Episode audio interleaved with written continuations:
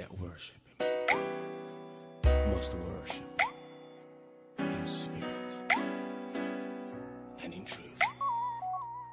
We give glory, Lord, as we honor you.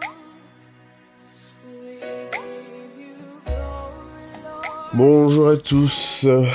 Alors, j'espère que vous allez bien, on est là. Donc, euh, aujourd'hui, j'avais envie de parler euh, du temps de la semence et euh, du temps de la moisson, en fait. Parce que euh, le leader, lorsqu'il est entouré, va semer quelque chose. Et c'est pour ça que il y a toujours un timing avec Dieu, c'est que d'abord il arrive comme un ovni et il parle. Quand on regarde l'exemple de Jésus, il est resté trois ans avec les apôtres et il a semé. Il a semé quelque chose. De sorte que lorsqu'il est parti, les apôtres étaient équipés mais ils ne le savaient pas encore.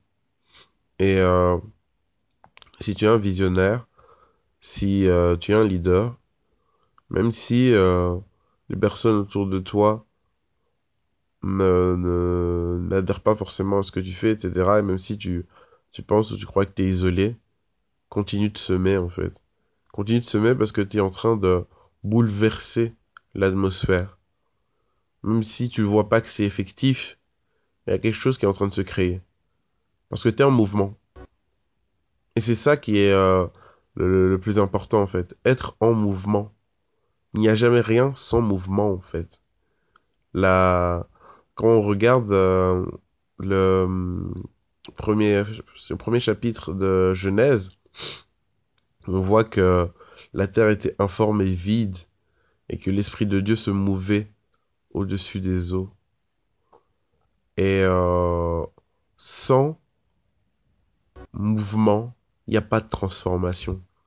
Sans mouvement, il n'y a rien qui est créé, il n'y a pas de, de, de, de choses qui commencent à devenir nouvelles, etc. Il n'y a pas. Il est obligé, euh, il est obligatoire qu'il y ait un mouvement. Et j'aimerais te dire, toi, à toi visionnaire, à toi leader, à toi qui a les projets qui viennent de Dieu et qui commencent autour de toi à, bouger, à parler, à essayer de mettre ça en place, sois conscient que tu es un instrument en mouvement. Et il n'y a rien à faire. Lorsque tu marches, lorsque tu es en mouvement, bah, tu déplaces de l'air. Tu déplaces de l'air. Et euh, tu es en train de faire, t'es en train de bouleverser les choses en fait. Que tu en sois conscient ou pas, tu es en train de bouleverser les choses. Que vraiment, euh, nous en soyons conscients. Nous en soyons conscients que ce que Dieu nous a demandé de faire, le fait d'essayer de le mettre en pratique, est en train de bouleverser les choses. Donc accro- accrochons-nous. Et soyons euh, conscients qu'il y a un temps de semence et un temps de moisson. Que les deux ne sont pas simultanés. Et durant le temps de semence, focalisons-nous réellement à transmettre les choses de la meilleure manière qu'il soit, de, à, focalisons-nous à être courageux, à mettre de la force, de la puissance, à se battre pour euh, propager, euh, pour changer les mentalités.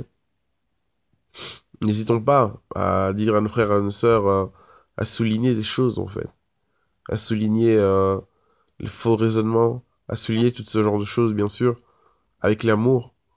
Parce que le but c'est pas de dire euh, j'ai compris, eh les gars j'ai compris et vous, ouais vous comprenez pas en fait. Non non, le but c'est de dire Seigneur, waouh les gars, on a tellement de trucs à faire, Dieu est si bon, regardez là où il veut nous mener et regardez comment l'ennemi essaye de nous piéger, regardez comment l'ennemi essaye de nous mentir. Regardez comment l'ennemi essaye de nous mentir. Donc c'est vraiment ça. Et durant le temps de la semence, mais euh, ça rejoint euh, le temps d'isolation parfois aussi, le temps où on a l'impression que rien ne va, tout est bloqué et que on n'y arrivera jamais. Mais les choses se passent en fait. C'est la préparation. Je vais vous donner un exemple. Je pense que c'était ouais, l'année passée, je pense. Ou il y a même deux ans. Ouais, l'année passée, il y a deux ans. Il y a deux ans, à partir de, à partir d'il y a deux ans, j'avais commencé à avoir de plus en plus à cœur de commencer à acheter des livres et les, les, les, les, donner à certaines personnes, etc. J'avais vraiment euh, ça à cœur, etc. Je, quand j'allais dans un dans une boutique, voilà, il y avait des livres qui me frappaient, je disais ok, je vais offrir ça à telle personne, je vais offrir ça à telle personne. Et euh, ben, j'offrais, j'envoyais par la poste, etc. Mais j'avais même, j'avais pas de retour en fait. Et à un moment donné, je me demandais, mais Seigneur, est-ce que c'est vraiment, est-ce que je dois vraiment faire ça ou euh, c'est comment? J'allais vous faire des livres euh, à des personnes qui ne connaissaient pas Dieu, etc. Je... Et j'étais comme ça, en mouvement. Je, je... Et bon, j'avais pas de retour. Puis j'avais, investi, enfin, j'avais, ouais, j'avais investi pas mal d'argent quand même. À un moment donné, je me disais, mais toi, vraiment, est-ce que tu, tu comprends vraiment la vision de Dieu? Est-ce que c'est comment?